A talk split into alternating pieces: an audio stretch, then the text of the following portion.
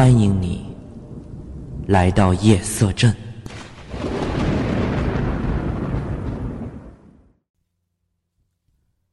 Hello，各位鬼友，大家晚上好！欢迎大家来到夜色镇，我是镇长。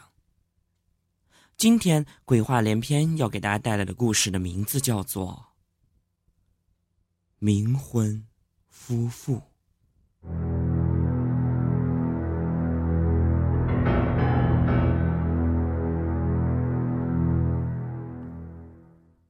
我有一次回家晚了，经过一片小树林儿，刚一走过那个地方，心中不由得再次打起了鼓，因为这里距离回家的路要比其他的路近得多。但是这里，一到了晚上，就总会给人一种阴森森的感觉。我走在竹林里面，中间的水泥路弯弯曲曲，两边全是高高的竹子，前方一片的黑暗，天上也没有星星，只有阵阵的乌云。虽然没有下雨。但是给人一种很压抑的感觉。外面的大道上虽说有路灯，但是其光线根本到达不了这里，基本上已经被竹子给挡完了。我还不得不拿着一个小手电，边走边照着前行的路。我的心里不停的咒骂着。怎么这里面也不安些灯？其实骂归骂，每隔上一段距离还是有一盏，只是间隔的距离太大，而且照明的范围并不是很广而已。竹林里面很安静，我尽量加快了自己的步子。不敢在这里久留。我的耳边传来阵阵的风声，听起来也有些让人浑身不自在。但是现在也顾不得那么多，唯一能做的就是一直的前进。正走着走着。前方传来阵阵的哭泣声，像是一个女子发出来的声音一样。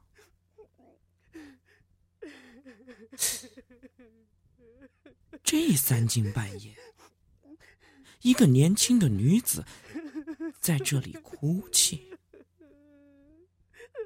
我的心中顿时就紧张了起来。究其原因，其实也不排除一些可能性。可能单独一人遇到了色狼，也可能是其他不能预知的事情。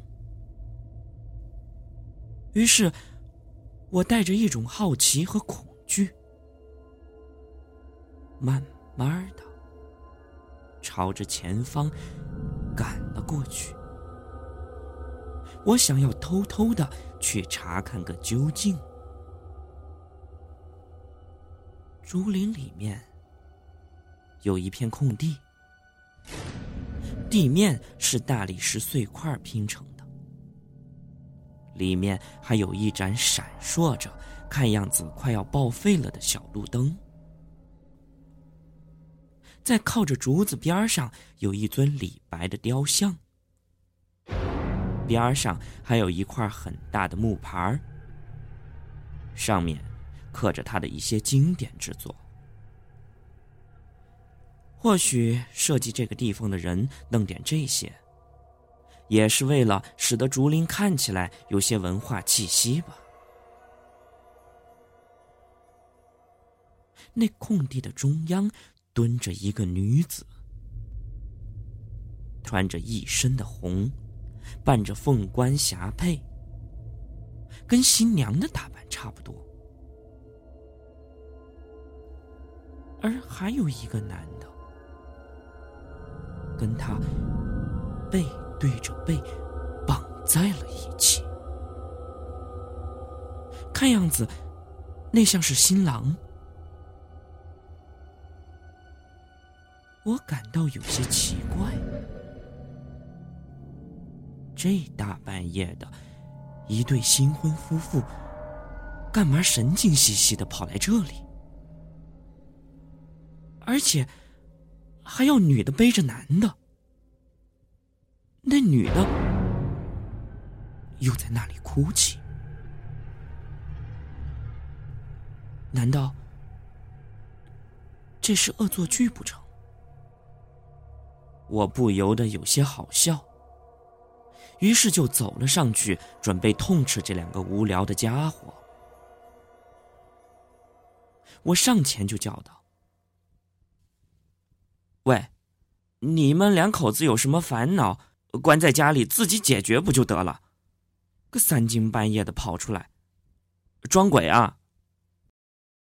而那个新娘把头就转了过来。我差点没有吓得一屁股坐在地上。只见他整张脸完全是个鹅蛋形，光滑而又圆整，就像是纸做成的。眼和口鼻也并不是正常人那种凹凸有致的感觉，完全就像是画在上面的，只是画的太栩栩如生了。这让我想起了曾经在书上见过的一些古代埃及的棺材，正对着木乃伊面部的地方会画着死者的脸，而且有些画师的技术实在是让人无语，画的太形象了。我记得当时看到其中有一张，那张脸简直跟真人的差不多，而且一双眼睛正。盯着前，盯着看书的我，我顿时就吓得够呛，赶紧就把那一页给挑了过去，有一种说不出来的恐惧感。虽然大白天在西南书城的一楼，里面的人也很多，但是那种让人脊背发凉、直冒冷汗的感觉，却是让我终生难。而此时，我也有这种感觉。我正打算转身逃走的时候，那个新娘开口说话了：“这位兄弟，你看我幸不幸福啊？”他说话的时候，五官表情非常的生动。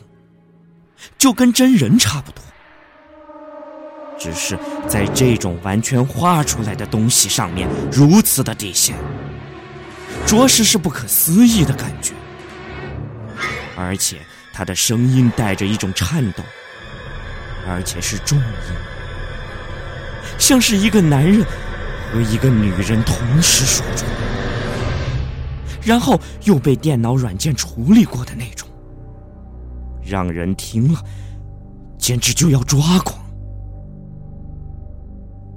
我知道自己肯定是遇到了不干净的东西，此时尽量保持镇定为好，千万不能表现出害怕的样子，否则就真的麻烦了。于是我打着哈哈，准备开溜。我还没来得及动身，那新娘又继续的哭了起来。我的双腿感觉有些麻木，而且浑身动弹不得。只见那新娘哭得一把鼻涕一把眼泪。我这一次终于认认真真的打量了她背上的新郎。他跟那个新郎是彻底绑在一起的。那新郎倒是一副人脸，只是看起来有些两眼无神，而且面色苍白，那身上虽然有棍子撑着，但是依旧能够感觉出来那种散了架的味道，哪里还有活着的气息？那新娘继续着先前的哭泣，然后慢慢的说道：“在嫁给我丈夫之前，他就死了。两边的大人把我们绑在了一起，然后放进了一口大棺材里，然后就埋了。那时候好幸福呀！”我可以和我的丈夫在一块儿做对同命鸳鸯了。你看，我们是不是很幸福呀？嘿嘿嘿嘿嘿我听得毛骨悚然，心里暗想：这个该不会就是冥婚吧？我的嘴角抽搐，然后颤声的说道：“啊，你们幸福的很。”既然两位如此的恩爱异常，那我就不打扰你们的清静了。一切请继续，就当我不存在好了。你们继续啊！但是那新娘半哭半笑的说道：“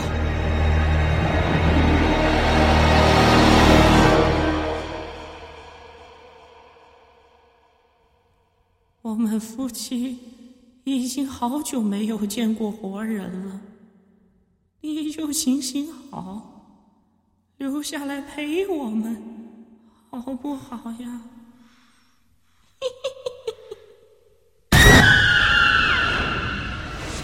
我一听，心中的恐惧感更是强烈，但是表面上依旧保持着镇定。曾经听人说过。一些不干净的东西，好像很怕人的唾液。此时我的腿脚不便，唯一能做的就是对着这对男女吐口水。于是我就“呸”的一声，一口唾沫就飞了过去。谁知还真管用。只见那个新郎的脸颊被唾液沾到的时候，他顿时就颤抖了起来。之前一直都没有任何的反应，可是此时却是五官抽搐，显得十分的痛苦，浑身开始乱动了起来，似乎想从那个女子的身上挣脱开。我见此行径十分有效，于是我就继续个不停。只见那女子十分的愤怒，举着袖子就将我吐过去的唾沫给挡住。然后慢慢的就朝我这边爬了过来，我明显的看见他的另一只手正在慢慢的伸出，五根指甲变得血红，而且还逐渐的变长，如同尖尖的利刃一般。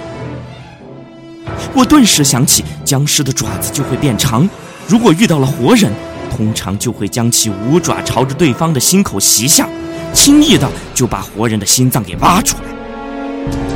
我吓得够呛，刚想要起身，却发现根本动弹不得。等他走进我身边，我肯定是死路一条。但是那女子背着她那躁动不已的丈夫，正朝着我慢慢的走过来。他用袖子把他的脸给挡住，目的是为了防止我的唾液，但是也看不见我的具体动作，只能顺着位置慢慢的前进着。我左看右看。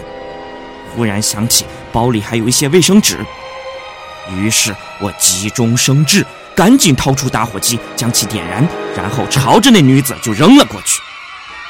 她没有反应过来，当卫生纸带着火焰在她身上贴着的时候，顿时就将她给点燃了。随后她发出了阵阵的惨叫，也不知道她的身体是不是完全属于纸做的，太容易给点燃。她随着她的丈夫，两个人很快就被熊熊的大火给吞噬，再也不能前进。